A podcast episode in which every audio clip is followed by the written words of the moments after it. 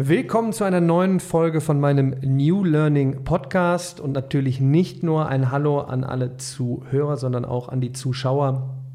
Ihr wisst es, ich verfilme auch äh, meine Reise in die Zukunft der Bildung. Ich möchte euch vor allen Dingen äh, Pioniere, Gestalter vorstellen und ich freue mich ganz besonders, dass heute Professor Dr. Alexander Speermann da ist. Alexander, vielen, vielen äh, Dank, dass du dir die Zeit genommen hast, hier zu sein. Ja, herzlichen Dank für die Einladung.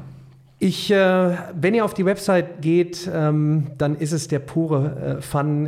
Ich, ich, lese Vorträge, Inhalte, die gigantischen Chancen der digitalen Bildung. Du bist aber auch äh, in der Lehre tätig, du forscht. Es wird heute um das Lernen und Lehren der Zukunft gehen und zwar nicht nur um Spekulation, sondern was du auch umsetzt aktiv. Und ich freue mich immer ganz besonders, jetzt, weil ich ja so ein bisschen der, wie soll ich es nennen, der Mann von außen bin. Ich komme ja nicht aus der äh, Lehre, sondern ich habe es ja von draußen in Anführungsstrichen probiert, äh, Input zu geben. Wir werden sprechen auch über die Zukunft der Arbeit. Du bist auch Arbeitsmarktforscher.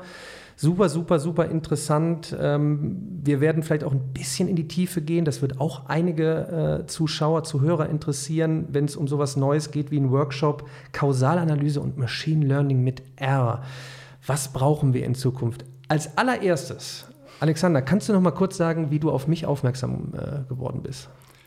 Ja, da war ein Student an der Hochschule für verantwortlich, der gesagt, ich lerne Mathe über Daniel Jung. Das war in einem Volkswirtschaftslehre-Kurs, gar nicht in einem Mathe-Kurs. Und dachte mir, Daniel Jung, gucke ich mir mal an. Und dann habe ich gesehen, da gibt es nicht nur ein Video, da gibt es über 2000 Videos. Und die äh, Exponentialkurve konnte man ja auch sehen. Von 2011 erstmal so ganz flach und dann plötzlich geht es in den steilen Ast der Exponentialkurve. Also wunderbar. Und äh, inzwischen lerne ich von meinen Kindern, Daniel Jung ist erstmal die erste Adresse und danach werde ich gefragt. ich bin äh, auf Alexander aufmerksam geworden, weil er mir eine längere E-Mail geschrieben hat und zwar als ähm, Feedback auf mein Buch. Und ähm, ich lebe eigentlich seit Jahrzehnten von Feedback, von äh, nichts ist mir lieber als, als Kritik. Es war positiv, es war inhaltlich super. Ähm, ich habe mir sofort gesagt, diesen Mann muss ich treffen und muss mich mit ihm äh, unterhalten. Du hast viel da äh, reingepackt. Ähm, ich habe versucht, in meinem Buch auf die, auf die Zukunft der Bildung einzugehen. Äh, es gibt nicht die eine Lösung. Wir befinden uns in einer Phase des Testens, eigentlich schon seit mehreren Jahrzehnten. In Deutschland sind wir leider erst jetzt, glaube ich, richtig aufgewacht äh, in der Corona-Zeit. Vielleicht die erste Frage, wie erlebst du als, als, ähm, als Professor gerade äh, die Corona-Zeit? Ja, die wird bei aller Tragik für die digitale Bildung ein Katalysator sein. Mhm. Alles, was wir jetzt machen, war noch vor wenigen Monaten an Hochschulen weitgehend verboten mhm. oder zumindest unerwünscht. Mhm. Und jetzt ist es ein Muss. Also wir bewegen uns jetzt sehr stark in Richtung digitaler Bildung, allerdings ohne großen Sinn und Verstand. Äh, weil dafür gibt es ja keine Konzepte, die man einfach mal aus der Schublade holt, mhm. sondern es ist einfach aus der Not geboren. Und die, ja, der wichtige Schritt ist jetzt über das, was jetzt technisch möglich ist und auch akzeptiert wird von beiden Seiten, sowohl von den Lehrenden als auch von den Studierenden, anzureichern mit pädagogischen Konzepten. Und mhm. da stehen wir total am Anfang. Mhm. Und da ist jetzt eigentlich auch der entscheidende Punkt, wird die digitale Bildung jetzt einfach nur so eine Hardware-Angelegenheit mhm. oder wird daraus wirklich auch was pädagogisch Wertvolles? Und da würde ich ganz gerne auch einen kleinen Beitrag dazu leisten. Was, was hast du schon gemacht? Ich, äh, du hast sehr viel gemacht. Ich fange mal äh, mit dem Klassiker gerade an, der so äh, durch, durch die Medien geht, natürlich Lernvideos. Ich habe jetzt bei dir äh, auf dem Channel mal geguckt. Du hast dort auch kleine Einheiten. Das heißt ja so postmodern Nuggets, Lern-Nuggets. Mhm. Wann hast du, wann hast du begonnen mit Videoproduktion? Ähm ja, ich unterrichte ja seit äh, dem Beginn der Promotion und es ist äh, seit äh, 89. Und das Unterrichten in den 80ern, in den 90ern und in den Nullerjahren unterscheidet sich deutlich von dem, was man jetzt machen kann. Jetzt hat man ja gigantische Möglichkeiten mhm. und ich habe dann eben angefangen, Lern-Nuggets zu produzieren und als Ergänzung zu den Vorlesungen zur Verfügung zu stellen. Also immer nur die komplizierten Dinge als Nugget mhm. verpackt. Und daraus ist der YouTube-Kanal entstanden, mit dem ich seit 2018 auf dem Markt bin bin noch im flachen Bereich der Exponentialkurve, ja, aber es ist auszuhalten, es wird kontinuierlich mehr und die, das Feedback kommt von den Studenten, es ist sehr, sehr wertvoll. Also mhm. das ist äh, kontinuierlich, wird auch in den Lehrevaluationen immer genannt als ein Mehrwert. Und ich probiere da aus. Ja? Also ich bin mit so zwei, drei Minuten Sachen gestartet. Ich habe auch schon Livestreams gemacht mhm. über eine halbe Stunde. Jetzt mache ich so Coding-Videos, ja, wo man mir beim Coden zugucken cool. kann äh, und, und, bin da offen für Formate. Was mir da noch fehlt bei meinem eigenen Kanal ist so der, der Spaßfaktor. Ja? Mhm. ist alles noch zu ernst. Mhm. Ich suche äh, nach Formaten, wo noch mehr der Spaß rüberkommt am Lernen. Und ja, vielleicht ergibt sich hier aus dieser Diskussion dann noch das eine oder andere. Ich kann zum, zum äh, Thema, wo, bleibt da der Spaß? Weil ich werde äh, oft gefragt, Daniel, du bist ja eigentlich nur an der weißen Tafel.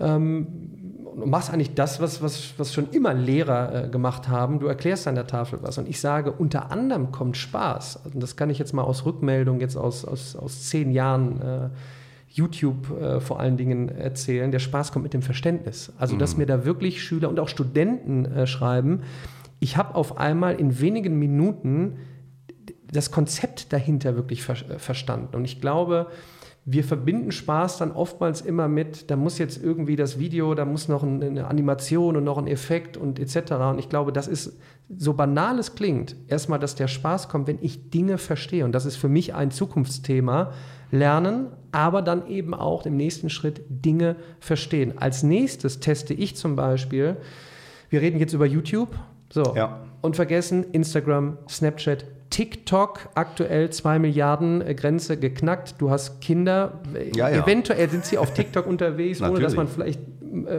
weiß, dass sie auf TikTok unterwegs sind. Und da teste ich zum Beispiel kleine, kleine Fun-Mathe-Einheiten. Da mhm. mache ich so mhm. Challenges mit anderen. Okay. Mhm so, auch da kann man jetzt darüber diskutieren, oh, die Kids sind auf Social Media, ja, dann füllt doch Social Media mit mhm. Inhalten. Mhm. Und ähm, ich glaube, auch hier sind wir sehr am Anfang des Testens. Für mich ist der größte Spaßfaktor, und damit sind wir auch wieder bei der Lehre der Zukunft, es wird, und das habe ich in meinem Buch ja äh, beschrieben, ein Zukunftsmarkt für, für Jobs ist Lehrer, Lehrtätigkeit, mhm. weil es braucht eben Leute, die dich abholen, die dich durch ein Thema durchleiten, die Digitales einsetzen. Und genau das machst du ja. Wir hatten im Vorgespräch, hattest du das gesagt, wie sieht jetzt so bei dir eine Unterrichtseinheit, eine Vorlesung aus? Du sagtest eben nicht klassisch, anderthalb Minuten Druckbetankung, Tafel, dann kommt noch ein Skript mit 250 Seiten und Tschüss. Und du hattest so schön erwähnt, teilweise im TEDx äh, oder TED-Format, TED-Talks-Format. Ja, ja. Kannst du da mal kurz drauf eingehen? Ja, also ich habe Vorlesungen abgeschafft. Bei mir gibt es keine Vorlesung. ja, super. Das heißt zwar Vorlesung, aber es ist keine Vorlesung, mhm. sondern das Maximale, was von mir kommt, sind eben so Art 20 Minuten TED-Talks. Sowohl auf Bachelor- als auch auf Master-Niveau mhm. in Deutsch und in Englisch. Und der Punkt ist, ich, erstmal braucht man Input. Erstmal braucht man eine gewisse Struktur, bevor man dann in ja. eine Gruppenarbeit gehen kann, wo man zum Beispiel einen aktuellen äh, Text liest aus dem Economist mhm. oder eben aus einer anderen Zeitschrift, wo man sich in einer kleinen Gruppe auch austauscht, wo eine Interaktion stattfindet zwischen den Studenten, die sollen sich kennenlernen, die sollen in einem Team arbeiten, die sollen auch mal was präsentieren und dann in der großen Gruppe auch eine Diskussion ermöglichen. Das ist so ein bisschen angelegt an diesem Harvard Business School äh, Case Study Prinzip, ja, wo man ja auch erstmal so hm, Kleingruppen und dann in der Großgruppe und zunächst mal auch Individual Learning, also so Einzelarbeit. Und was ich dem vorsetze, ist eine Vorlesung in Anführungsstrichen, so ein 20 Minuten auch äh, TED Talk. Dann kann man natürlich inzwischen in einem Hörsaal ganz andere Dinge machen, außer irgendwelche Slides auflegen mhm. oder mit PowerPoint zu arbeiten. Man kann eben aktuelle Nachrichten einspielen aus der ARD, ZDF, Mediathek oder auch aus YouTube-Videos. Ich mache auch von anderen YouTubern mal kurze Einheiten, um zu sehen, wie man es auch machen kann. Ja? Mhm. Daniel Jung, da gibt es auch noch andere, ja. äh, die jetzt hier nicht bewerben will, aber es gibt verschiedene auf dem Markt, ja, die dann auch äh, sehr, sehr gutes Qualität anbieten über YouTube und dann möchte ich einfach mal die Studenten mit konfrontieren. Also der, die Mischung. Ich habe ja. mindestens 10 bis 15 unterschiedliche Tools zur Verfügung, die ich dann jeweils mixe für eine Veranstaltung, die ja dann sowohl an der Uni in Freiburg, wo ich jetzt seit äh, vielen Jahren unterrichte, als auch bei der FOM Hochschule in Köln, wo ich jetzt jetzt seit 2018 unterrichten darf, äh, ungefähr 20 Stunden die Woche.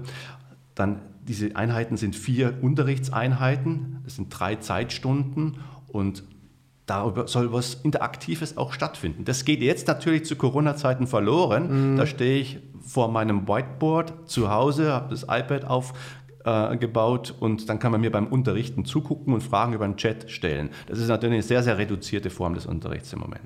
Das war auch meine Frage. Ähm, was mich auch sehr viele fragen, wie siehst du jetzt die Zukunft von Schule oder auch von Uni, ähm, dann in Anführungsstrichen nach Corona, denn ich gehe schwer davon aus, dass wir dann auch hoffentlich bald wieder zusammenkommen ja, dürfen. Und ich ja. glaube, es ist eine Bestätigung, dass es ein Mythos ist, dass wir jetzt alles rein digital machen. Mhm. Wir hatten das vorher ja, kurz das angesprochen. Mhm. Ähm, es, es, lebt damit, dass man sich vor Ort dann eben trifft, nur anders als die letzten 100, 200 Jahre. Eben nicht mehr für die Druckbetankung Vorlesung, was ja wirklich von Vorlesen noch kommt, einer vorne mit dem Buch. Und du praktizierst es ja genau, wie du es gesagt hast. Ähm, ja, es wird sehr gewertschätzt von den Studenten. Also das merkt man natürlich an den Evaluationen, die sind äh, sehr gut und äh, da kommt als größte Klage sozusagen, also muss man da jetzt bei jedes Mal so eine aktive Beteiligung machen oder könnte man sich auch mal so gestalten, dass man sich ein bisschen zurücklehnen kann? Also fast schon mhm. Sehnsucht nach alten Zeiten. Wahnsinn. Und das finde ich so gut, ähm, das beschreibst du auch, dass du wirklich evaluierst. Also du, was Studenten mich, evaluieren mich, ja. Mhm. Genau, das, mhm. was mich viele auf Vorträgen in den letzten Jahren gefragt haben, Herr Jung, mir fehlt da so ein bisschen die Evaluation. Ich sagte immer, ja, wir sind natürlich auch sehr früh mit dran. Mir sind ein bisschen auch die, die Hände gebunden und deshalb habe ich da eine Sehnsucht eigentlich nach, dass, dass, dass wir genau auch jetzt nachhalten. Ich meine, ich kann ja nur die Rückmeldung von, von äh, Hunderttausenden von Schülern und Studenten ja. geben, die ja sagen, wow, dieses, diese Möglichkeit, mit kurzen Erklärvideos entweder Lücken zu schließen, ähm, strukturiert, aber auch in der Abfolge wirklich einen Verständniserfolg zu haben, das Ganze jetzt zu kombinieren. Und da kommen wir vielleicht mal auf, auf Khan Academy. Das Buch hattest du dir ja dann auch geholt und geschaut. Salman Khan, der mit der Khan Academy auch schon seit, seit weit über zehn Jahren testet und nicht nur mit Videos, sondern eben auch mit kurzen Zwischeneinheiten, auch mit Tests. Und vielleicht komme ja. ich da auf die ja. Geschichte, da hast du ja auch in der E-Mail mir die Rückmeldung äh, gegeben. Ich bin per se ja nicht gegen Prüfungen, sondern ich bin gegen, was heißt gegen? Ich, ähm, ich, ich stelle in Frage, wie es aktuell läuft. Ja, gerade auch Abitur, alle werden zum gleichen Zeitpunkt äh, in gleichem Maße, mit der hm. gleichen Aufgabe äh, äh, geprüft. Und ich sage mal, wenn wir über Mastery Learning sprechen, du willst zu einem Lernerfolg in einem Thema äh, kommen und einem Verständniserfolg, klar muss es dann zwischendurch Prüfungen geben. Wie handelst du das? Also wie, wie, wie kann ich mir das vorstellen, wenn du jetzt hergehst und sagst, hier ist ein neues Thema, im TED-Format, äh, 15 Minuten erstmal Impuls, ich hole euch ab, dann gibt es hier kleine Einheiten mit Videos. Wie, wie laufen die Prüfungen ab? Ich stelle ja die Prüfung selbst. Mhm. Und es sind keine Multiple-Choice-Fragen, die da zu beantworten sind. Da geht es um Themen, da geht es mhm. um Inhalte. Zum Beispiel jetzt an der, an der Uni, da geht es dann um Entwicklungsökonomie, da geht es um die Forschungsergebnisse der Nobelpreisträger des letzten Jahres. Und dann ist der Einstieg schon mal ein TED-Talk einer Nobelpreisträgerin. So nach dem Motto, warum machen wir das eigentlich hier alles? Mhm. Ja, wir wollen ja was verändern, wir wollen die Entwicklungshilfe neu aufstellen. Was sind die aktuellen Forschungsergebnisse mhm. dazu? Das Gleiche kann man natürlich im Bereich der Bildung machen. Was sind die aktuellen Forschungsergebnisse dazu? Wie kamen die zu diesen Forschungsergebnissen? Mit welchen Methoden? Und dann habe ich eine ganz andere Motivation. Mhm. Ich weiß, wofür ich das mache. Also es geht ja nicht nur um den Test. Der Test ist eine Nebenbedingung. Wir wissen da aus der Mathematik, dass die Nebenbedingung wichtiger ist als die Zielfunktion. Mhm. Die muss, diese Nebenbedingung muss natürlich erfüllen. Am Ende des Tages gilt es, eine Klausur zu bestehen. Darauf möchte ich jemanden auch dann vorbereiten. Aber es muss auch der, der Sinn, der Zweck dieser ganzen Übung noch klarer werden. Und von daher habe ich eine Zweiteilung. Das eine ist eine gezielte Vorbereitung natürlich auf eine Prüfung, die ich allerdings selbst stelle. Von daher habe ich auch Einfluss auf die mhm. Art der Prüfung. Da mache ich es mir eben nicht leicht, Multiple Choice schnell korrigiert, sondern da sind Fragen, da muss ich einen Output interpretieren, mhm. da muss ich mal in eigenen Worten was sagen, da muss ich auch Stellung nehmen zum inhaltlichen Thema. Äh, und äh, das, das, andere ist aber eben auch diesen Zweck zu vermitteln. Und, und der Spaßfaktor, um da nochmal drauf zurückzukommen, kommt schon ein Stück weit über die tiefe Befriedigung, ich habe was wirklich verstanden, mm, ja. aber Spaß würde ich irgendwie noch ein bisschen anders interpretieren und der, der kommt vielleicht noch mehr in der Interaktion mit anderen, mm. wo ich mhm. auch mal was zu lachen habe. Ja? ja. Äh, also äh, nicht nur diese tiefe Befriedigung, jetzt habe ich mal nicht nur äh, einen Test bestanden, sondern ich habe also wirklich was verstanden. und es hat, macht auch noch Sinn für für mein Leben, nicht für mein Berufsleben und überhaupt für mein Leben. Das ist schon mal schön, äh, aber es soll auch noch mehr Freude machen. Mhm. Ja? Und, und da, glaube ich, muss man an den Formaten arbeiten. Ja. Man muss mehr menschliche Interaktion ja. äh, zulassen und es muss sich selbst als Lehrender zurücknehmen und dieses begleiten, mhm. diesen Rahmen auch schaffen, dass da Freude sein kann. Und äh, das geht über die verschiedensten Möglichkeiten und gerade eben mit Blick auf Coden, das ist ja vorhin auch schon mal angesprochen, das kann man auch so gestalten, dass die Leute zusammenarbeiten. Ja. Und dass es nicht irgendwie eine Veranstaltung von Nerds ist, ja. die in irgendwelchen äh, Cubes da zu Hause sitzen oder in irgendwelchen dunk, abgedunkelten Keller äh, verließen, unterwegs sind, sondern dass man das als Team auch äh, organisiert. Und da wissen wir ja auch nicht zuletzt von deinem Buch, dass dann eben in, äh, bei den modernen Tech-Unternehmen die Leute eben zusammensitzen und zusammen kreativ sind. Ja. Ich kann das ich kann so viele Sachen davon jetzt eigentlich wieder bestätigen. Ich gehe mal auf die eine Sache mit ein, wo dann am Ende des Tages das Video scheitert und auch meine Zeit in den Kommentaren, weil die Kommentarfunktion bei YouTube oder allgemein in Social Media ist ja einfach eigentlich nur dafür da, hey, du bist toll oder du bist äh, nicht so toll.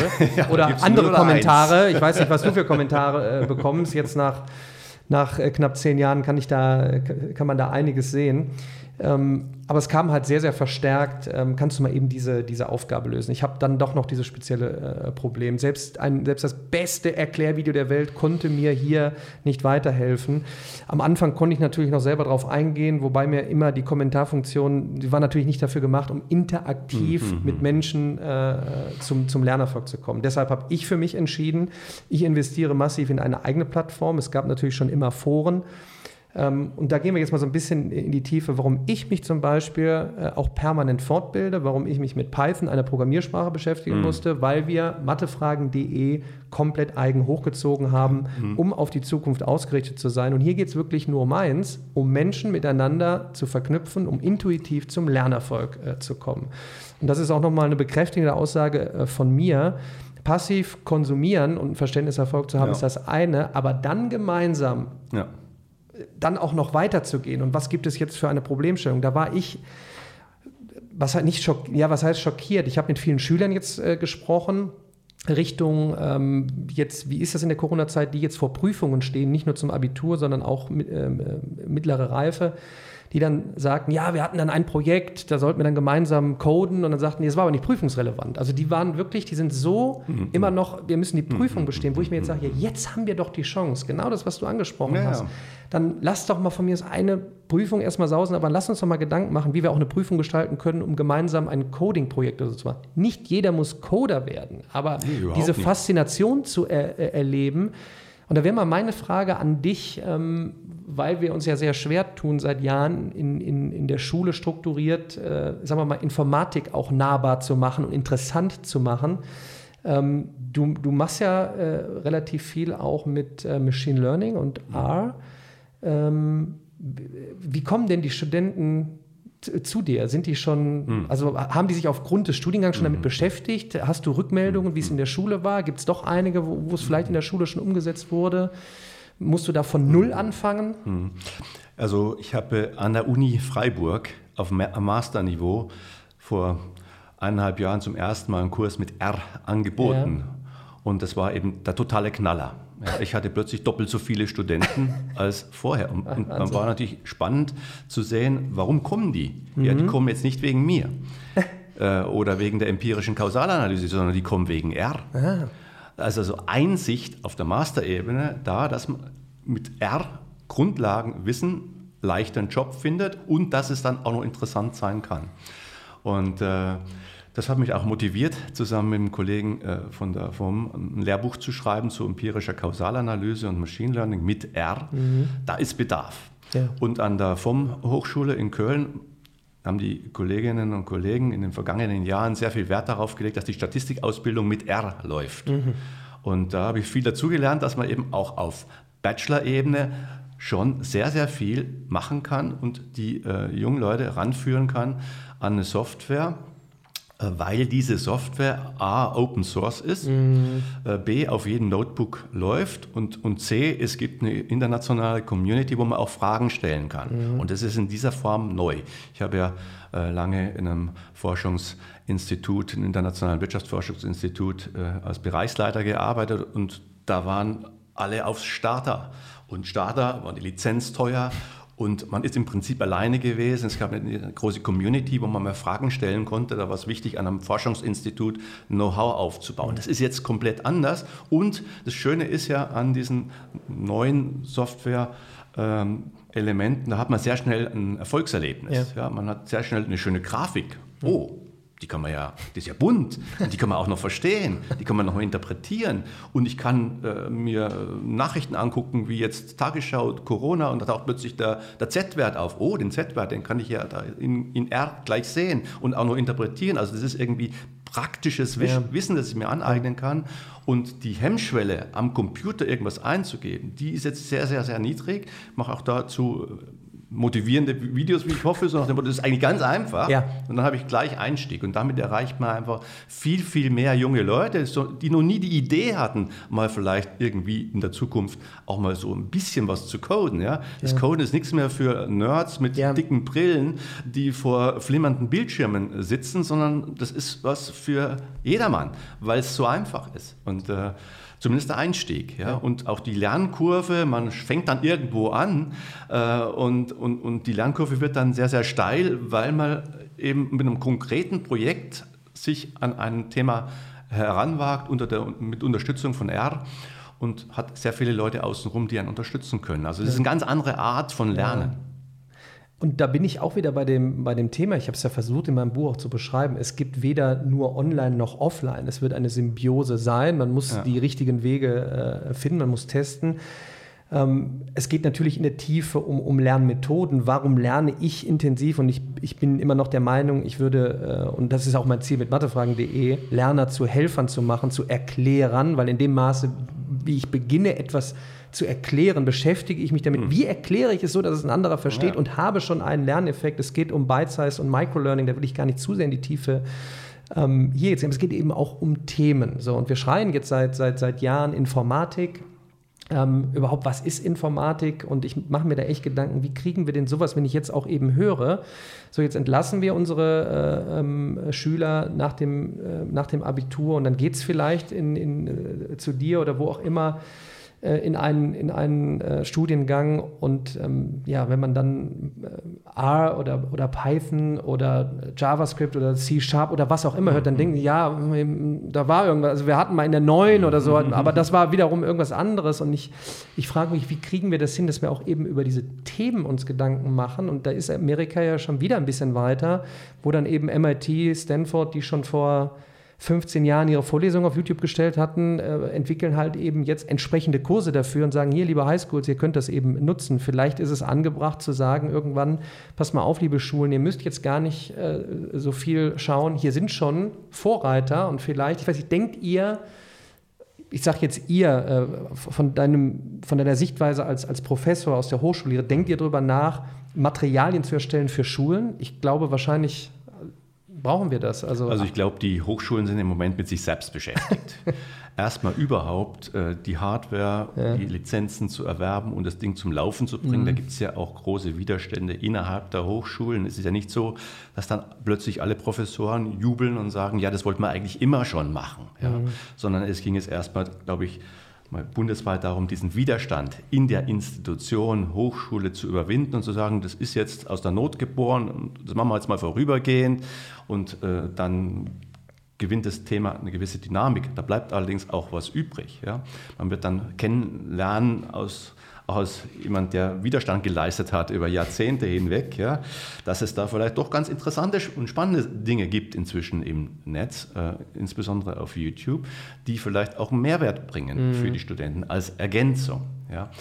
Und äh, dann gibt es allerdings tatsächlich schon einzelne Hochschulen, Universitäten, die auch schon vor zwei Jahren beispielsweise in Bayern angefangen haben, dann ähm, auch äh, Anreize zu setzen für die Hochschullehrer, dass sie Videos produzieren. Mhm. Aber im Wesentlichen sind die Leute natürlich auf sich selbst da auch angewiesen und macht, macht halt jeder so, wie er denkt, dass es richtig ist. Da gibt es ja keine systematische Anleitung oder irgendein Feedback, wie man es vielleicht noch besser machen könnte. Also man ist da sozusagen als Selbstlerner unterwegs, als durchschnittlicher deutscher Professor und äh, Dabei könnte man viel lernen, was an anderen Hochschulen auch schon läuft. Und ich glaube, wir sind da äh, einer, in einer anderen Zeitphase jetzt, 2020 als eben 2008, ich sage jetzt mal Kern, äh, Academy oder eben 2011 äh, mit Daniel Jung, mit den äh, Videos, wie die gestartet sind. Wir kommen jetzt, glaube ich, in eine andere Phase mhm. hinein, wo äh,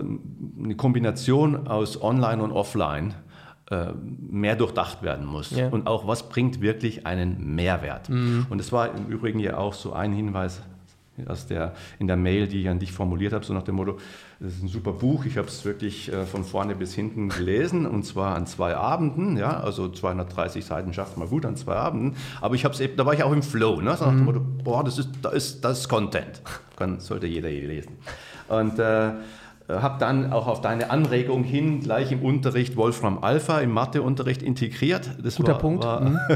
Äh, eine Sache, die ich sofort da auch umgesetzt habe. Und ich habe mir auch äh, Cell Academy, das Buch hier, auch ein Muss, dann nochmal durchgelesen, was von 2012 ist.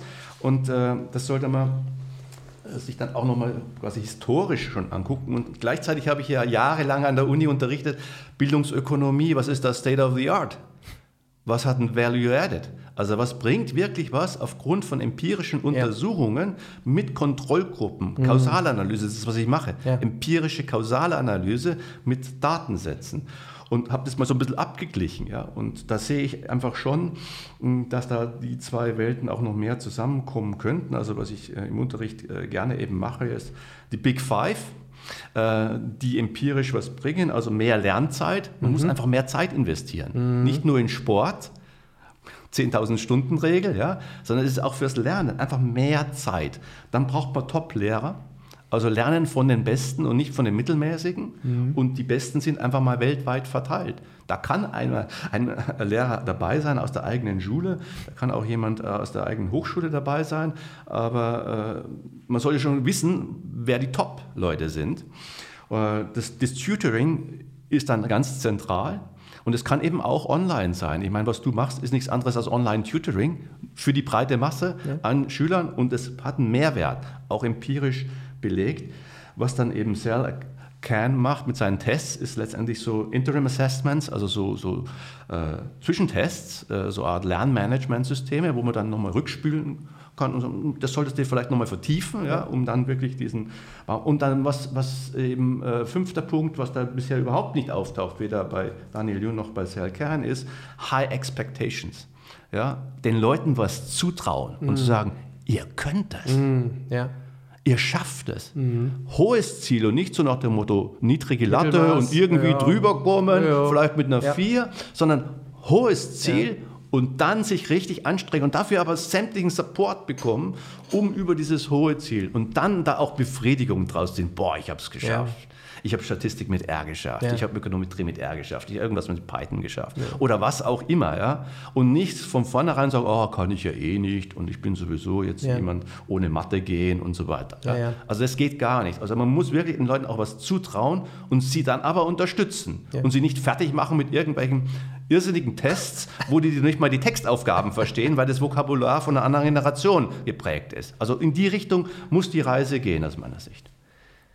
Ich, äh, was soll ich jetzt anders sagen als absolute Bestätigung und die Begeisterung, die ich mir, die ich mir eigentlich flächendeckend wünsche äh, äh, von, von, Lehrpersonal. Also äh, reingehen, testen, ähm, digitales Nutzen ähm, in verschiedensten Formaten, empirische Untersuchungen, nachhalten, Bestätigung jetzt erlangen. Also wie, wie, was ich mir die letzten Jahre habe anhören müssen. Äh, ich weiß noch 2014, als ich auf Messen unterwegs war, ach, das mit den Videos, das, das ist nichts. Ich dachte mir, hier ist doch, äh, Salkan ist doch schon, ist doch schon Jahre äh, dran.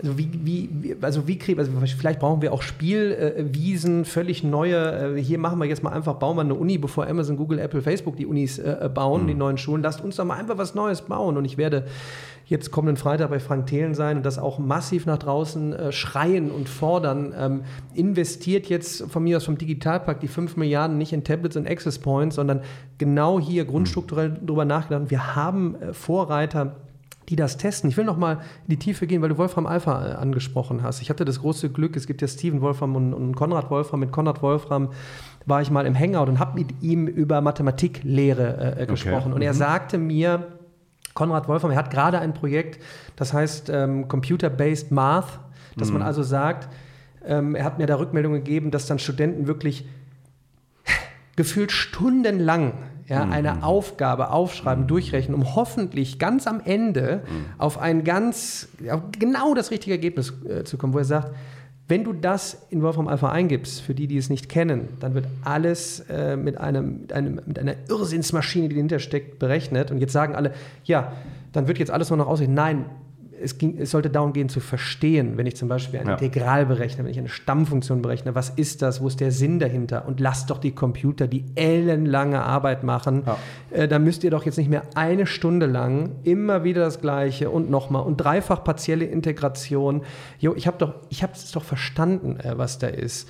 Ähm, und Konrad Wolfram sagte halt eben, er hat da jetzt so seine nächste Mission mit Computer-Based Math zu überlegen, wie kann man da auch den, schon den Schulunterricht der Zukunft gestalten, damit wir, ich kann das bestätigen, also die meisten Kids wirklich, es ist, ja, macht bitte bis morgen Aufgabe 1 bis 10, äh, jeweils A hm. bis F und dann hm. kontrollieren wir. Super. Und dann ist natürlich, dann fragen alle, wozu habe ich das gemacht? Achso, ja. Ergebnis ist falsch, okay, ich bin scheiße in Mathe. Nein, völlig Blödsinn, falsch. Wie sind denn deine Erfahrungen mit, mit, oder wie setzt du Wolfram Alpha ein? Ähm, weil Wolfram Alpha ist ja noch, ach, ist ja, ja. Weltklasse. Also es geht genau darum, sozusagen das Prinzip zu verstehen und dann die Drecksarbeit, hätte ich jetzt schon fast gesagt, ja.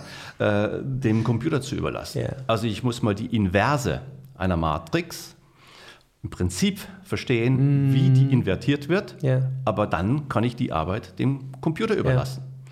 Und dann kann ich mir sehr viel Zeit sparen, weil das Prinzip habe ich einmal verstanden. Ich kann natürlich zurückgehen in die Lochkartenzeit, ja. wo ich noch jeden einzelnen Schätzer in der Lochkarte programmiere, ja, was mir mein ehemaliger Chef erzählt hat, dass er das machen musste. Ich kann aber auch sagen, ich kann mal so einen Schätzer, der letztendlich nichts anderes ist äh, als eine Matrix äh, mit einer transponierten Matrix multipliziert, invertiert und dann nochmal mit einem Spalten- und einem äh, Zeilenvektor ja, äh, multipliziert das ist ja ein Schätzer. Das kann ich jetzt alles zu Fuß machen, äh, über viele, viele Seiten. Oder ich kann sagen, ich habe es einmal verstanden, ja, ja. wie dieser Schätzer ja. berechnet wird. Und die Arbeit lasse ich jetzt bitte schön den Computer machen. Und, und da muss doch die Reise hingehen. Ob das jetzt Wolfram Alpha ist wo ich solche Sachen auch schön zeigen kann. Ja. Äh, oder eben, ob das R ist, äh, wo ich dann ja. Schätzungen eben auch machen ja. lassen kann. Äh, ist egal. Letztendlich geht es darum, einmal das Prinzip zu verstehen, dann die Computer die Drecksarbeit machen zu lassen und zu sagen, okay, jetzt geht es doch um die Interpretation dessen, was da rauskommt. Und da gibt es was zu verstehen. Da fängt er eigentlich erstmal so an, was, über die Dinge noch mehr nachzudenken. Das kommt mir halt auch zu kurz. Wenn ich zu beschäftigt bin mit dem Rechnen, dann komme ich gar nicht mehr zu dem großen Ganzen. Ja. Um was geht es denn eigentlich? Ja. ja. Warum macht es jetzt Sinn, solche Berechnungen anzustellen? Ja. Ist das La pour La, also Kunst für die Kunst, oder ist das irgendwie, hat, macht das irgendeinen Sinn? Ja? Der, der, Computer ist ein Hilfsmittel, um irgendwas zu erleichtern. Und äh, äh, dementsprechend, da sind wir auch wiederum im Matheunterricht, ja, auch total am Anfang. Und das würde ich auch erwarten, schon von der Schule, dass man eben sehr frühzeitig damit anfängt. Und zwar nicht in irgendwelchen Informatik-Sondergruppen, sondern dann auch wirklich schon im regulären Unterricht. Da wird noch Zeit vergehen, aber an der Uni kann man diese Schritte dann natürlich schon auch äh, gehen. Äh, und äh, dann, dann ist das ein völlig anderer Unterricht. Und zwar ja. auch einer, wo ich denke, dass der mehr Spaß macht als jetzt, ja. weil man dann auch in Teams arbeiten kann, wo man ja. sich austauscht, wo man Erfolgserlebnisse im Team auch generiert und dann diese Ergebnisse präsentiert vor einer Gruppe und dann lerne ich eigentlich alles, was ich brauche fürs moderne Berufsleben. Bevor ich da gleich äh, zu komme, äh, äh Zukunft äh, äh, der Arbeit, äh, möchte ich nochmal untermauern, weil viele dann auch fragen, ich rede ja sehr viel über so, so, so Themen wie maschinelles Lernen. Ich habe es in meinem Buch erklärt, ähm, was eigentlich Informatik ist, KI, maschinelles Lernen, Deep Learning, wo was steckt, wer da Interesse hat, auch da gerne mal reingehen. Ich kriege immer immer verstärkter mit, dass die Leute das überhaupt nicht alles äh, äh, zuordnen können. Dann fragen viele, ja, jetzt möchtest du, dass alle zu Codern werden und alle nur digital lernen. Und auch als äh, Botschafter der Roberta-Initiative Robotik äh, für Kids vom Fraunhofer Institut, wenn man mal die Kids sieht, wenn sie einen, ähm, einen Lego-Roboter nehmen ähm, und dann eine Situation simuliert wird, sie müssen jetzt den, den Roboter so programmieren, dass er jemanden aus einer gefährlichen Situation rettet und dann zwei Teams gegeneinander äh, äh, kämpfen sozusagen um den Erfolg. Dann sind wir genau bei den Sachen. Teamarbeit. Einer muss die Teamleitung übernehmen. Man muss sich absprechen. Man feiert Erfolge. Man muss mit Niederlagen äh, klarkommen. man hat ja. klare Ziele. Wo ich mir sage, und alle, die dann eben, und dann kann man es auch noch mit Geschichte verbinden, äh, wie, wie, wie, ist der, wie ist die Geschichte der Robotik. Also man hat alles da drin und die Kids ja. haben Fun ohne Ende. Und ich frage mich, auch hier wieder, ähm, du sagtest, das wird in der Schule noch dauern. Es ist alles da. Die Roberta-Initiative ist da, ja. andere Initiativen sind ja. da. Wolfram Alpha ist da. Viele schreiben immer, welchen Taschenrechner soll ich nehmen. Ich sage, gib wolframalpha.com ein, fertig ist das Ding. Vielleicht müssen wir auch an die Ausbildung der Lehrkräfte rangehen und sagen, es ist doch alles da. Und ihr könntet jetzt in der Situation mhm. auf Knopfdruck keine Ahnung, äh, in, in GitHub euren Code äh, teilen, was auch immer, äh, mhm. zusammenarbeiten und ähm, wahrscheinlich hast du aber auch recht, es ist so gewaltig, dass aus, aus der Hochschullehre, sagen wir mal, mit so Vorreitern etwas mhm. vorgelebt werden muss. Und ich frage mich immer, wie können wir es jetzt schnell umsetzen? Ich werde auch mit Frank Dehlen darüber äh, sprechen, weil ich einfach nicht akzeptieren kann, dass bei den Möglichkeiten, die es gerade gibt, und es unsere Pflicht ist als Gesellschaft, unsere Kids darauf vorzubereiten, dass wir diese Dinge nicht, äh, nicht umsetzen. Und ich kriege mit, dass mal aus Rückmeldung aus Social Media, ich gebe ja alles, auch auf TikTok bin ich jetzt bei knapp 100.000 angekommen, mit kurzen Matheeinheiten zum Testen, eine Minute und Mathe-Fun. Ähm, ich, ich kriege aber mit, wenn ich über Mathematik äh, bei neuronalen Netzen spreche, wo ich sage, es sollte doch jeden interessieren, wenn er bei Instagram oder wo auch immer auf Übersetzung drückt ja, von, von, einem, von Deutsch auf, mhm. auf etwas Englischem, dass da Mathematik hinter ist. Das ist ein mathematischer Ablauf. Mhm. Das muss doch von Interesse sein. Aber ich kann halt das Rückmeldung geben, ich muss nächste Woche durch die Prüfung, ich habe nächste Woche Vorlesung, mhm. ich äh, muss mich noch vorbereiten. Und ähm, wie gesagt, ich wollte es jetzt nur noch mal bekräftigen. Ich, äh, ich weiß nicht, wie du es siehst. Ich versuche jetzt mal die Brücke zu schlagen, eben um das deutlich zu machen. Liebe Leute, New Work hören wir jetzt schon seit vielen, mhm. vielen, vielen Jahren. Wir sind in einem neuen Arbeitszeitalter angekommen und jetzt wirklich zu dem Thema. In zehn Jahren, verschiedene Studien, ich habe es im Buch mit aufgenommen, 60 Prozent Jobs, die wir heute noch gar nicht kennen. Wie bereiten wir denn unseren Nachwuchs darauf vor? Das ist natürlich jetzt ein Mythos, dass viele sagen, ja, wir können ja eh alles googeln. Also können wir auch mal eben schnell äh, A googeln oder Python googeln oder sonst was googeln. Nein, wir brauchen ein Grundwissen, wir müssen Strukturen, wir müssen Ziele haben jetzt mal aus Arbeitsmarktforschungssicht äh, und auch mal von dir die Bekräftigung. Jeden, den ich erreichen kann, der jetzt in der siebten, achten, neunten, zehnten, elften äh, Klasse ist, wo auch immer, Lehrer, die jetzt sagen, stimmt, wir müssen umdenken. Wir können auch mal alle neune gerade sein lassen und machen nicht Aufgabe 1 bis 10, sondern machen jetzt ein A-Projekt, ein äh, Roberta-Projekt, ein Wolfram-Alpha-Projekt, was auch immer bitte aus deiner äh, Expertise nochmal, was passiert da draußen, draußen gerade? Naja, also ich möchte nochmal 30 Jahre zurückgehen. Vor 30 Jahren habe ich an der Berufsakademie in Villingen-Schwenningen unterrichtet. Bachelor, gab es damals noch nicht, aber äh, äh, Wirtschaftsinformatik. Da gab es neue IBM-Computer, weil eine Kooperation mit IBM äh, existierte. die neuesten Computer mit der neuesten Software und einem Planspiel. Und alle waren begeistert, konnten in der Gruppe arbeiten. Das ist 30 Jahre her. Also technisch ist schon vieles möglich. Und jetzt gibt es ohne Ende Material. Gleichzeitig im letzten Jahr einfach nur mal zu sagen, schnell umsetzen und Offenheit für Neues.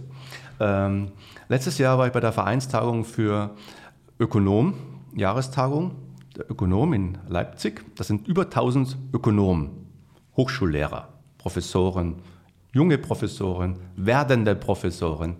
Und ich hatte dort einen Stand mit meinem YouTube-Kanal. Und meine Erwartungshaltung war, da kommen ein paar und gucken mal, was macht, man denn, was macht, was macht der eigentlich, ja, was, was will der eigentlich hier, ja. Äh, de facto kam niemand, der mich nicht kannte. Also ich war richtig ein Aussätziger, ja. Und es war jetzt 2019. So viel zur Offenheit für Neues, ja. Diese Offenheit für Neues ist beim bestehenden Lehrkörper bei wenigen da. Also die gibt's, die gibt's überall. Mhm. Und du hast ja auch viele genannt. Und das sind aber wenige Ausnahmen. Und insofern ist dieses schnelle Umsetzen nicht nur im Hochschulbereich, sondern im Schulbereich ist es ähnlich. Ja? Da gibt's, überall gibt es einzelne Innovatoren, die Leute, die offen sind für dieses Neue, dieses Umsetzen, dieses Machen. Die müssen sich noch mehr zusammenschließen, aber die müssen sich bewusst sein. Deswegen Beispiel jetzt von 1990. Ne? 30 Jahre haben wir Erfahrung mit Planspielen und Computerarbeit. Äh, da sind wir in Deutschland sehr, sehr zurückhaltend, um nicht zu sagen, im Lehrkörper eher feindlich. Mhm. Das ist natürlich in anderen Ländern völlig anders, äh, speziell in Asien, aber auch in den USA. Aber äh, wir haben dann großen Nachholbedarf und ich erwarte einfach, dass jüngere Leute die offen sind für die neuen Dinge, da drauf springen und dann die Welt hier verändern. Mhm. Und ich habe da eine größere Geduld, weil ich weiß, das sind lange Zeiträume, äh, die da nötig sind. Aber dann gibt es auch schubartige Entwicklungen. Jetzt, glaube ich, sind wir in so einer schubartigen Entwicklung, äh, die birgt die Chance, dass sich die Dinge wirklich auch fundamental verändern und dass wir dann aufholen und dass wir auch vielleicht auch bessere Sachen machen in der digitalen Bildung, als das früher der Fall war. Und was da jetzt Stichwort Arbeitsmarkt, bin ja da seit vielen Jahren als Arbeitsmarktexperte äh, in der Forschung, aber auch in den Medien unterwegs. Und da kommen natürlich immer diese Fragen, ja, wie geht die Reise weiter, gerade jetzt? Und die Reise äh, geht äh, natürlich weiter, wenn ich offen bin für, für die neuen Dinge, ja, wenn ich bereit bin, neue Dinge mir anzueignen. Mhm. Und äh, die neuen Dinge sind halt jetzt im Moment mehr mit dem Computer auch verknüpft. Und da sollte ich die Scheu abbauen. Das ist äh, machbar, das ist möglich. Und natürlich haben wir auch äh, in dem ganzen Bereich der sozialen Dienstleistungen einen riesigen Bedarf. Ja. Mhm. Systemrelevante Berufe, die ja. Diskussion hat man jetzt gerade. Ja. Also Arbeit ist da und äh, man wird sich aber auf neue Dinge einlassen müssen. Ja, und ich kann es noch bestätigen, ähm, falls jetzt einer denkt, ja, Computer und Digitales und natürlich nehmen wir die Pflege. Ja? Und ähm, ja. da sehe ich wieder Mensch und Maschine in Interaktion, in, in, eigentlich im gemeinsamen Spiel. Wie toll ist es, wenn der, wenn, der, wenn der Roboter mit dabei ist, den Patienten aus dem Bett hebt, ich mich um das Menschliche kümmern kann. Ja. Ein, ein, ein äh, maschineller Lernprozess genau äh, aufnimmt und mich erinnert. Ich habe ich hab alles äh, äh, familiär auch im Krankenhaus mitgemacht. Da konnten die Pfleger gar nichts dafür, die massiv überfordert waren und dann wurde mhm. mal hm. die Tabletten vergessen. Ja, und das ist, da sind so große Chancen und einfach darüber auch zu diskutieren. Und da bin ich eigentlich schon beim, beim Thema Ethik in der Robotik, Ethik in KI. Mhm. Also wo ich mich, wo ich mich auch frage, da, das sind aber auch so spannende Themen. Ganz banales Beispiel mal für da draußen wo sich Google schon mit beschäftigt mit dem selbstfahrenden Auto, äh, fährt das Auto nach links gegen den Baum und der Passagier stirbt oder fährt es nach rechts in eine Dreier-Menschenmenge und tötet die drei. Da mhm. machen die also da denken die schon drüber nach und machen dafür schon Studien. Da tun wir uns ethisch auch schwer. Und dann müssen wir das doch einfach mal mit aufnehmen. Also ich werde da schon wieder jetzt gerade ein bisschen emotional, wo ich, wo ich mir denke, es geht hier gar nicht darum, jetzt nur noch äh, über KI äh, äh, zu sprechen, sondern erstmal darüber aufzuklären, was das eigentlich ist. Und das fehlt mir immer manchmal. Neben natürlich didaktischen Überlegungen, wie ich die Lehre der Zukunft äh, gestalte. Und wenn ich jetzt mal da jetzt fast schon philosophisch äh, geworden bin, um bei dir mal zu hinterfragen, wie du so die sozialen Auswirkungen in den nächsten 10, 20 Jahren sehen würdest oder was du für Erfahrungen vielleicht schon aus, aus Studien äh, oder Untersuchungen hast. Ähm, es gibt ja irgendwie so, äh, man ist ja zwiegespalten. Ne? Die einen sagen, ja, es werden wieder mehr Jobs kreiert. Die nächsten sagen, nee, doch nicht so viel, sei es wie es wolle. Selbst wenn Jobs kreiert werden, ein, ein äh, Truckdriver mache ich nicht mal eben zum mm. VR-Designer. Äh, ähm, wo, weil da einfach im Moment noch nicht der Prozess stattfindet. Jeder könnte jetzt schon durch, ich habe ja digitale Lernplattformen auch erwähnt, jeder könnte sich jetzt mal, könnte offen sein. Ich glaube, viele verstehen noch gar nicht, was in den nächsten zehn Jahren passiert. Und dann mache ich nicht mal eben Switch und werde Data Scientist. keine Ahnung, also vielleicht auch Thema bedingungsloses Grundeinkommen wird ja diskutiert. Mhm. Äh, jetzt war es sehr viel. Also, wie, was denkst du, was so in den nächsten zehn Jahren da auf uns zukommt? Spannende Zeiten, weil mhm. sehr viel Veränderung mhm. auf uns zukommt. Und zwar nicht nur für die Geringqualifizierten, über die wir in den letzten Jahrzehnten viel gesprochen hatten. Mhm. Ja äh, Automatisierung führt zur Zerstörung von Jobs von ja. gering qualifizierten Menschen. Das konnte man sich noch eher vorstellen, ja, dass mhm. das passiert. Jetzt geht es eben rein auch in die höheren Qualifikationen. Mhm. Und das heißt eben aber kein Grund zur Panik, sondern das heißt, äh, Bereitschaft zur Veränderung wird zur Jobsicherheit mhm. führen. Ja, die, man muss sich äh, immer wieder neu erfinden. Das gilt für einen Wissenschaftler im Übrigen schon, schon immer. Ja? Der muss immer äh, sich neu erfinden, ja. um äh, in Forschungsbereichen unterwegs zu sein, die zukunftsorientiert sind. Ähm, und das gilt jetzt eben für immer mehr. Und davor haben die Menschen halt offensichtlich massiv Angst, weil sie das nicht gewohnt sind. Und äh, ich merke bei den jungen Leuten, mit denen ich ja jetzt in den letzten Jahren wieder mehr zu tun habe, also Bachelor und dann über die eigenen Kinder, dass natürlich äh, die Vorstellung herrscht, oh Gott, äh, was kommt da auf mich zu? Weil wenn ich mich auf einen Job vorbereite, der, der jetzt noch gar nicht äh, existiert, ja, das ist irgendwie schwer zu packen. Ja. ja? Und äh, von daher ist es auch ein psychologisch interessanter Prozess, nur man sollte da angstfrei rangehen und, und dann an einem eigenen Soft Skill Offenheit für Neues arbeiten.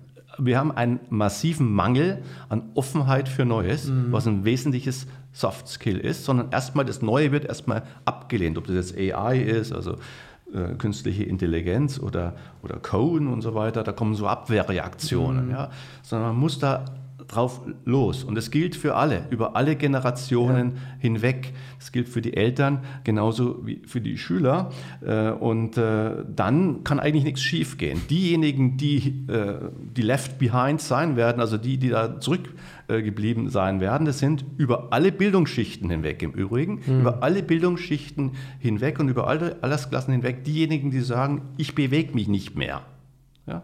Ich bleibe bei dem, was ich da gelernt habe und das Neue interessiert mich nicht mehr. Wenn, wenn der Schritt gemacht ist, und da habe ich viele kennengelernt in den letzten Jahrzehnten, die genau so drauf sind, die werden natürlich die Verlierer sein. Ja. Und es sind auch die dann, die am lautesten schimpfen. Ja, dass alle anderen schuld sind, nur sie selbst nicht. Mhm. Ja. Also da muss man sich wirklich an der eigenen Nase packen. Und man hat eben im Gegensatz zu früher so unfassbar viele Möglichkeiten, sich Neues anzueignen. Auch zum Beispiel durch deine Initiative. Ja. Das ist ja alles Non-Profit, was du machst. Mhm. Ja. Da hat jeder Zugang. Das ist doch faszinierend. Und da sind mehrere unterwegs im Netz, die Non-Profit was ja, anbieten. Ja. Und wir müssen an einen Punkt kommen, wo eben auch äh, Non-Profit Prüfungen Zertifikate angeboten werden, mhm. sodass diejenigen mit wenig Finanzmittel mhm. die Chance haben, mhm. sich Abschlüsse zu erarbeiten. Ja. Und da gibt es auch ja schon einige Plattformen, die das machen. Nanodegrees ist ja ein äh, Beispiel vorgedacht bei CellCan und dann bei Udacity zum Beispiel ja.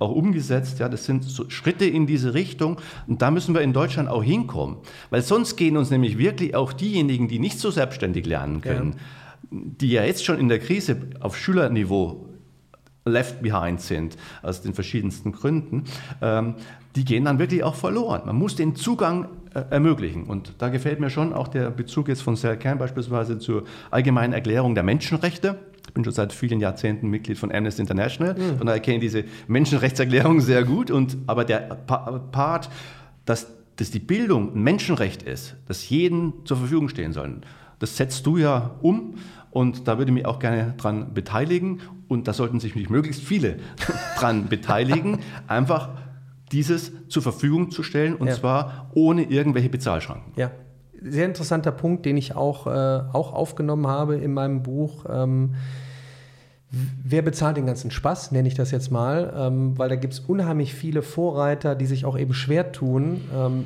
mit der Finanzierung am Ende des Tages. Und ja. ähm, ähm ich, ich bin gespannt, wo jetzt die nächsten ein bis fünf Jahre äh, hingehen, damit wir diesen Drive den viele vorleben, jetzt aufnehmen, diese Kräfte bündeln. Und ich bin der festen Überzeugung, klar, es ist 5 vor 12 für unsere Wirtschaft äh, in Deutschland, aber wir haben einen fantastischen Mittelstand als unser äh, Rückgrat. Wir haben fantastische Daten, die eben auch von den großen Tech-Konzernen so äh, nicht greifbar sind. Und bevor jetzt in den nächsten Jahren auch der letzte Rest aufgekauft wird, hm. äh, bin ich gespannt äh, und ich tue mein Bestes, einen Weckruf äh, nicht nur für das Schulsystem zu geben, sondern eben auch für Unternehmen, damit Unternehmen sagen, wow, offen für Neues. Wir haben hier einen mhm. Riesenschatz. Es geht hier nicht jetzt darum, eine Facebook-Seite zu machen und mal einen Design Thinking Tag zu machen, sondern ganz klar zu überlegen, was haben wir hier für Daten? Wie können wir die vergolden? Wie können wir die äh, ummünzen in neue Geschäftsmodelle? Wie können wir hier aus Deutschland ähm, Vorreiter wieder sein? Wenn wir da alle ins Boot holen, da gehören dann eben nicht nur die Lernenden dazu, sondern eben auch die Lehrenden, äh, ich glaube, da sind wir darauf angewiesen. Das kann ich nochmal bestätigen von vielen, vielen, vielen Lehrkräften, die ja wollen, auch seit mehreren Jahren, wie du auch gesagt mhm. hast, die wir aber irgendwie noch mit, mit, mit, mit abholen müssen. Und ähm, ich, ähm, den absoluten Masterplan habe ich da noch nicht. Deshalb versuche ich, viele Gespräche A zu führen, so wie mit dir jetzt heute, die aber auch zu verfilmen und ich bin gespannt, wie wir es hinbekommen, die mediale Aufmerksamkeit genau auf diese äh, Diskussion mhm. zu lenken, weil das würde ich mir wünschen, äh, das habe ich jetzt in mehreren Gesprächen auch gesagt, wenn ich mal ins TV gucke, was nun mal eben eine hohe Reichweite hat, ähm, äh, für ein neues Format. Ich weiß nicht, keine Ahnung. Vielleicht mal wirklich eine Dreier-, Vierer-Runde, wo wirklich um so mhm. etwas kontrovers äh, diskutiert wird. Wie ist er, bist, bist du eigentlich, äh, wie, wie, oft wirst du angefragt? Äh, sagen wir mal, das sind ja eigentlich die, das sind ja die Themen eigentlich gerade? Also ja, also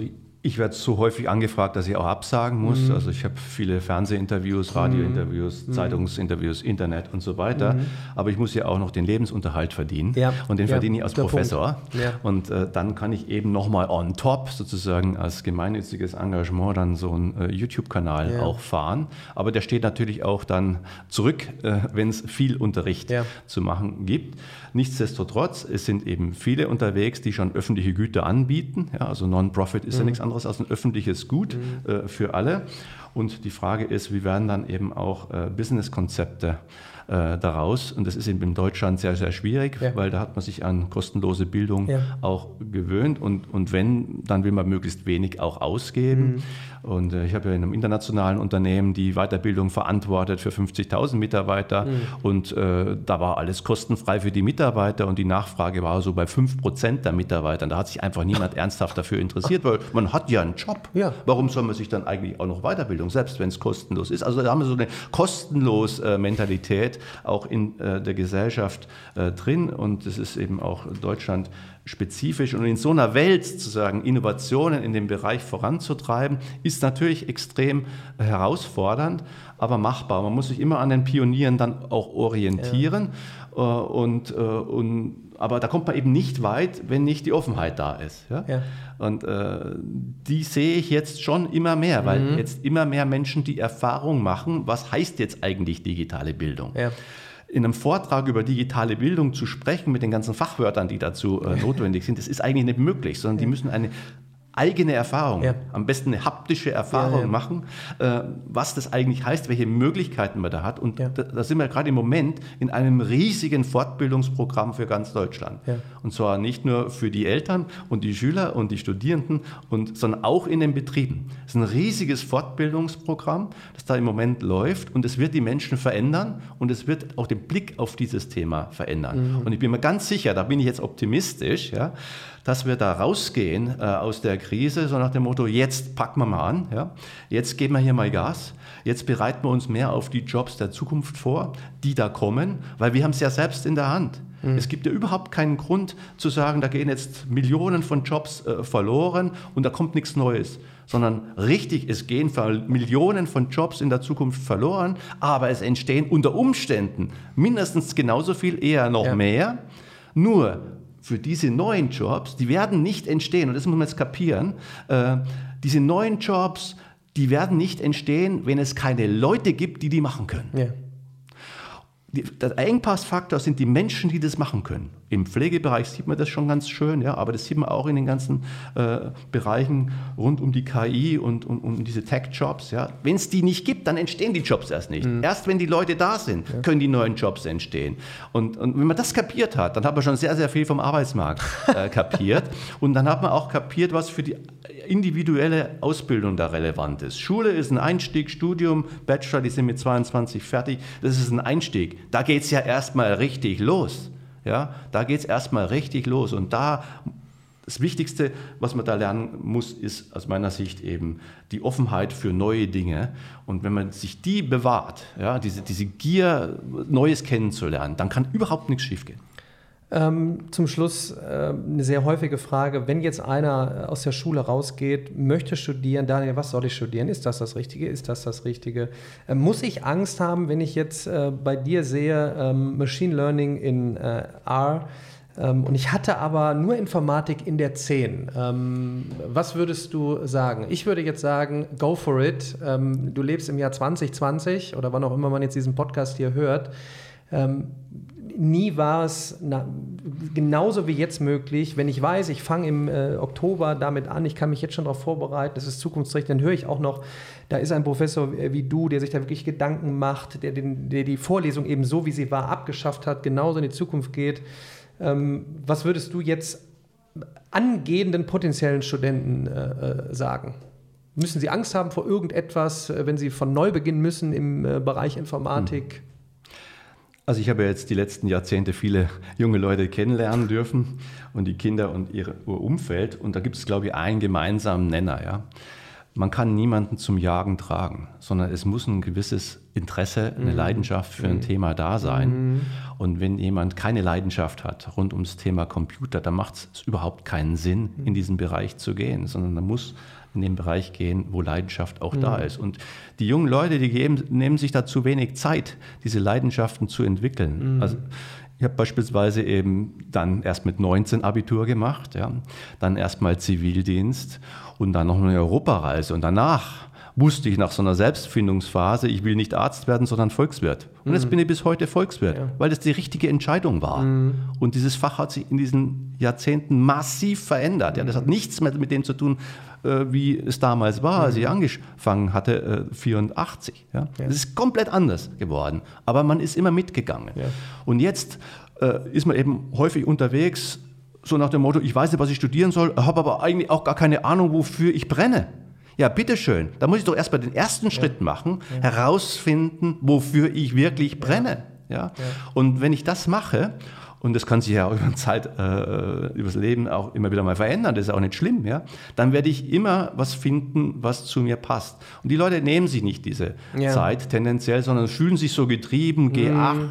und dann möglichst schnell Bachelor, weil wir müssen ja fit sein für den Arbeitsmarkt. Ja. Was für ein Blödsinn. Ja. Ich bin nur dann fit für den Arbeitsmarkt und überzeugend, wenn ich rüberbringen kann in einem Gespräch, hey, das ist mein Ding, ja. das will ich machen. Ja. Und nicht, ich habe gehört, Coden und mit Python und R, das ist gut und da habe ich gute Arbeitsmarktchancen, ich mache das mal. hey, so geht's doch nicht. Ja. Ja.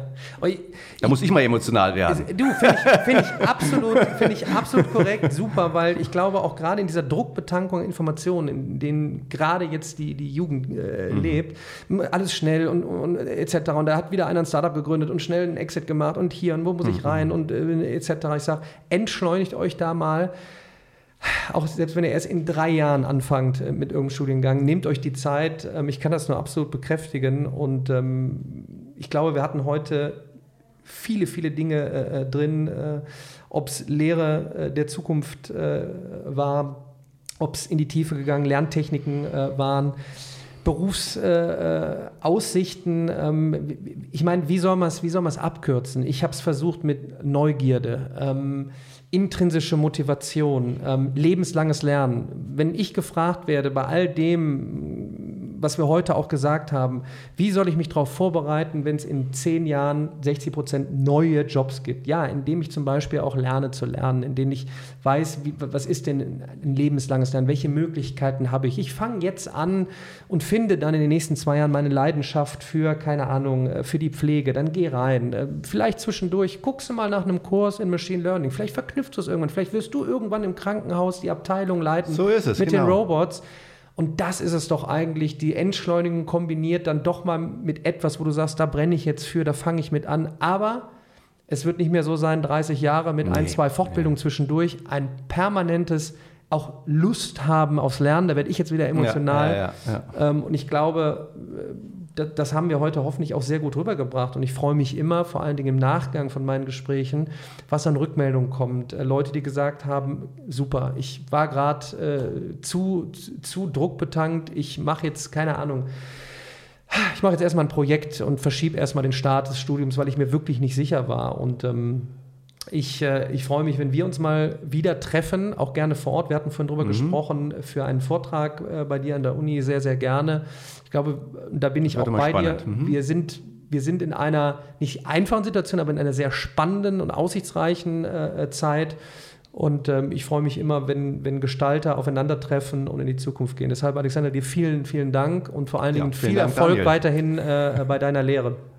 Ja, vielen Dank, Daniel, für die Einladung und dir natürlich auch. Viel Erfolg. Vielen Dank äh, an die Zuhörer. Bis zum, bis zum nächsten Mal. Geht nach draußen, ja. gestaltet die Zukunft mit und natürlich auch Gruß an meine Zuschauer. Ähm, schickt eure Rückmeldung. Ihr werdet alles noch von äh, Alexander hier in den Verlinkungen bekommen. Geht auf die Website, schaut mal vorbei. Ähm, wer auch immer jetzt äh, zuhört, bis zum nächsten Mal.